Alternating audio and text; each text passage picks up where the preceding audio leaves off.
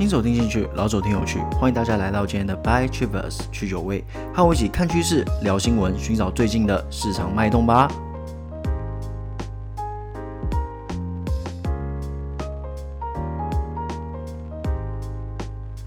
各位，星期六啊，有没有很开心啊？星期六就是要开心一点啊。那既然大家开心，我也开心，我们就一起来聊个趋势嘛，就像往常一样，开心的聊趋势。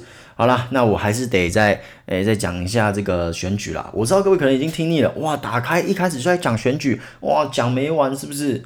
真的没有办法，选举真的真的太重要了。为什么？因为选举就牵扯到大盘嘛。你看最近的大盘，昨天是不是又跌了？各位看得懂吗？说真的，一定看不懂吗？哇，一下涨一下跌，哇，前几天一张暴涨，爽的不要不要，怎么现在诶小跌了一下？到底发生什么事情？没有人知道嘛。唯一会知道的人是什么？就是有内线消息的人嘛。那如果我们都没有内线消息，那我们只能去尽量的分析嘛。各位，我觉得如果今天你连大盘的走势你都看不懂，那你真的不用说你还想要投资啊，还要还想要什么的？因为个股的走势是远比大盘更复杂的，至少我是这么认为的啦。所以说，如果你今天想要弄懂一档股票的走势，那你至少要知道大盘怎么走嘛，对不对？你连大盘这种比较简单去推敲的东西你都不知道了，那你要怎么去弄个股，对不对？因为个股它不仅受到自己本身的影影响哦，它还会受到大盘的影响哦。个股是阿尔法加贝塔得出来的结果，大盘就只有阿尔法而已哦。当然，大盘是一个怎么讲很全观的东西啦，应该应该说不是全观，全观是什么？很宏观的东西啦。那如果我连宏观的东西都弄不懂，那那你要怎么去弄细节，对不对？我是这么觉得啦。当然也有可能我说的是错的，那欢迎各位纠正啦。OK，那因为现在影响大盘最大的两个东西嘛，疫情跟选举。那目前来看，就是选举影响最大了嘛，因为选举就在这几天呢，所以说让我们来还是一样跟踪一下选举的结果，不好？那截至我录音为止啊，川普目前四个未定义的州啊，已经输三个了，现在只剩下北卡罗兰，好像还算是稳的啦。不过我觉得随着邮寄票慢慢开出来，会不会连北卡都被逆转，这就不知道了。不过是有可能的啦。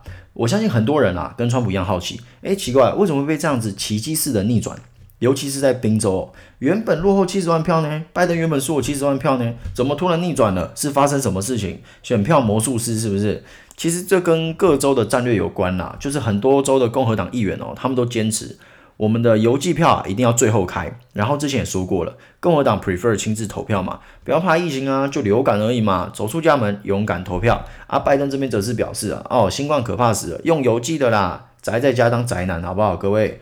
所以说。当今天很多州都开始投票的时候啊，川普大幅领先，是因为先开的票是现场票，所以说当之后开始开邮寄票的时候啊，才是真正拜登的主场啦。好啦，那这边再补充一点事后诸葛的东西。这些算是我事后回想的啦，就是说我之前在看 YouTube 的时候啊，有些留美的 YouTuber 在带画面的时候，可能会带到一些街景啊。我那时候就其实有发现啦，但是我没有特别去细思极恐这样子。就是美国人越来越多人戴口罩了，换句话说，开始会怕了啦。那你说川普这种态度，那些人可以接受吗？尤其又被踢爆说啊，其实他自己怕的要死。所以说，诶，那这样子去回推，发现，诶，其实美国人越来越把疫情当一回事的时候，那就是拜登可能就是比较占优势的时候了。那其实我那时候没有仔细想，现在其实仔细回想都是有端倪的啦。就是说，从他们本来诶不戴口罩，到渐渐的，诶，你那些 YouTuber 在录的时候，诶，周边的人都戴口罩，你就可以发现说，其实美国人真的越来越怕疫情了。好了，这个选举的话题就到这边了，打住为止，好不好？不要再说了，我们今天就讲到这边。OK，那我们接下来要谈谈一些新闻啦。什么新闻呢？第一则啊，我们会跟各位谈谈 ASML 保证向大家开放光刻机的事情。第二则则是华为控告瑞典。那在最后啊，我会跟各位诶稍微聊一下，说诶什么是有用的消息面，什么是没用的消息面。就是我挑一则新闻来跟各位分享，说诶什么是比较没用的消息面啦，就是反例。好了，那我们先来看第一则新闻吧。根据大陆澎湃新闻报道啊，昨天第三届中国国际进口博览会现场啊。全球光刻机龙头和商 ASML 的全球副总裁、中国区总裁啊。沈波受访时表示啊，公司对向大陆出口的光刻机啊保持着开放的态度。ASML 对全球客户均一视同仁，在法律法规的框架之下将全力支持。那根据报道指出啊，沈波强调啊，EUV 啊还在等荷兰政府的出口许可证。他说啊，ASML 必须要在遵守法律法规的前提之下进行光刻机的出口。但是啊，ASML 对中国的光刻机出口啊是保持着开放态度的。反正啊，就是说，就实际层面来说，二零二零的第二季度跟第三季度啊，ASML 对中国出口的光刻机台数超过全球总台数的二十趴。好啦，之前的光刻机那集有提到啊，就是说晶片制成真正的关键就在于这台机器，不要说联发科或者是说中兴了，就连台积电啊，基本上也是被这把刀架在脖子上啦。那现在状况是什么？DUV 的部分应该是松绑了啦，就是照目前的说法来看，应该就是 OK，你可以出口。但是啊，之前有提到 DUV 本来好像也是不太能出口的，但是现在 OK 了。那现在就聚焦在 EUV 啦。那这边来为一些新朋友啊解说一下 DUV、EUV 差一个字差在哪边啦。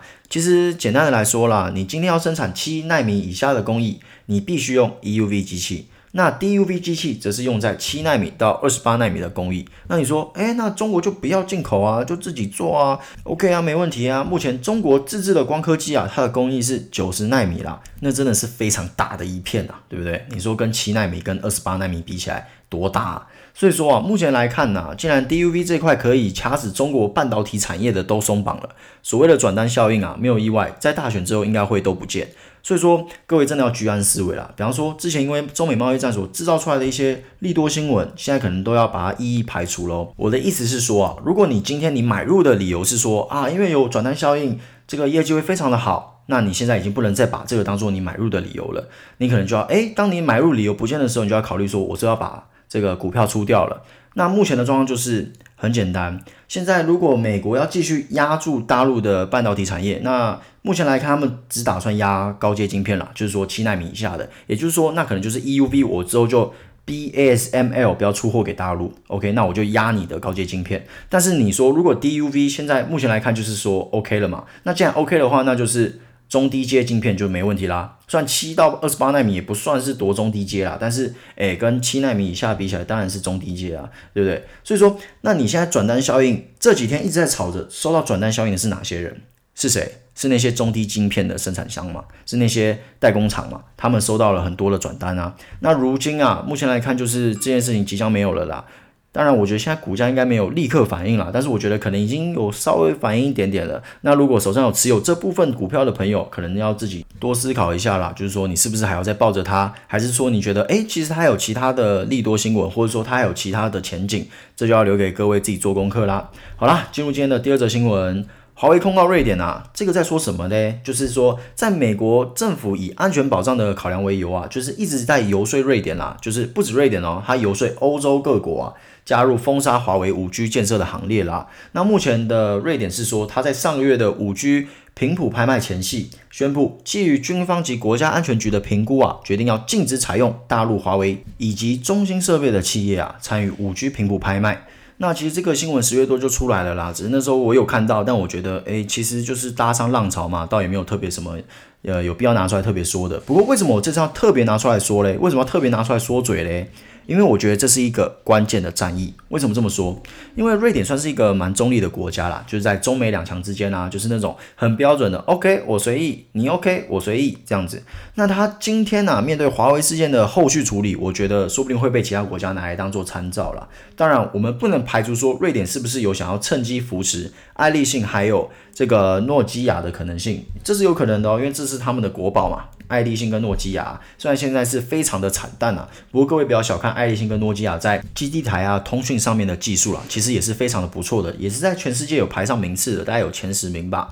所以说啊，如果今天瑞典最后转弯了，说 OK，你华为可以参与了，那基本上这场 5G 大战啊，将会以华为胜利作为告终了。那这样子的话，我觉得全世界的 5G 就会普及的更加快速了。因为其实现在的状况就是说，很多国家都是用华为的设备，那变成说，因为中美的这个交恶嘛，也不能说交恶啦，应该说中美的贸易战啦，然后变成说 5G 这方面就突然有点延宕，有些国家甚至说啊，我们要把华为全部踢掉，那变成说整个 5G 的建设就会有所延宕了。那变成说整个全世界的普及可能就会更慢了。那很多我之前跟各位说的，诶，那些五 G 的前景啊什么，其实就很依赖五 G 的设备的普及嘛。如果你今天五 G 设备普及的这么慢，那变成说我们之前讨论的那些，诶，五 G 未来的泛用化的一些地方，可能就没办法做到了。那这样可能就会影响到那些，诶，已经在准备的公司，他们的进程，甚至他们的营收。所以说，我觉得这场战役蛮关键的啦。就是说，如果赢了，那就是华为五 G 的胜利。那华为五 G 的胜利就象征着全球可以更快速的进入五 G 时代啦。好了，那最后跟各位分享一下，什么叫做没有用的消息面呢、啊？这让我来稍微来提点一下。也不能说提点那么厉害啊，就稍微分享一下这样。OK，就是有一个新闻叫做，哎，钙矿太阳能电池啊，转换效率是细晶的两倍哦。然后就是有说出来说啊，研发出来啦，哦，好开心哦。我告诉各位，呃，我相信很多人看到这可能就觉得说，哇，太阳能有救了，哇，两倍呢，我的天呐，新技术啊，New Technology 啊，赶快买爆太阳能，各位千万不要做这种蠢事。这种东西叫做没有用的消息面，为什么？很简单，第一点，这是在实验室做出来的。这种消息我跟你讲，四年前就有了。四年前就说啊，我不知道那个，好像我四年前有看过，就四年前那个好像是麻省理工学院吧，好像搞出一个很很厉害的一个太阳能的转换器，好像可以转换到什么八十趴还是七十趴，就是非常非常非常猛。这个两倍算什么嘛？现在好像才呃可能不到二十趴吧，这样顶多变四十趴嘛。哇，那个说可以到七八十倍呢。然后结果怎么样呢？告诉各位，太阳能在二零一九年的时候，你随便去看。每一档不超过十块，那你说啊，那那时候为什么太阳能没有起飞？就是因为这是没有用的消息面嘛。你说七十趴厉不厉害？我告诉各位，如果今天太阳能的转换效率真的能到七十趴，现在没有人在跟你用核能啊，真的是这样子啊？谁要用核能啊？谁要用风力啊？对不对？谁要用燃油啊？都不要了嘛，太阳能就好了啊，对不对？七十趴很多呢。说不定这个核能转换效率可能也没那么高啊，我之后去查一查，应该是没那么高啦。七十八是非常非常可怕的数字啊，所以说各位，这种没有效用的消息面，除了这种什么啊，又研发什么新技术啊，什么这种还在实验室的东西之外，还有一种叫做啊某某东西又得了奖，尤其是什么奖？我告诉你，有一种奖是最最最没干用的，就是啊什么设计大奖啊，什么圆点奖那种，真的是完全没屁用的。我告诉各位，如果你们之后在做消息的时候，你看到这种消息，千万就是笑笑就好，绝对不要把它当做你买入的理由。真的很重要，你买入的理由是必须基于这个产业的前景，而不是说他得了什么奖。那种奖什么原点设计大奖，那个是最最最烂的。如果你说啊，我告诉你哦，我今天买了一档股票哦，你我问你说啊，为什么你买这档股票？你说哦，我跟你讲，它非常的有前景，它得了原点设计大奖。我跟你讲，你绝对是套在高点，百分之两百套在高点。你那个原点设计大奖完全没有干用的东西，真的没有干用。今天你产品不会说啊，它得了原点设计大奖，然后就突然卖得非常好。绝对不可能发生的，所以说你看到什么啊，设计大奖啊，或者说啊，政府奖励说啊，它是非常优秀企业，这种东西完全没有用，听听就好，那只是对，哎。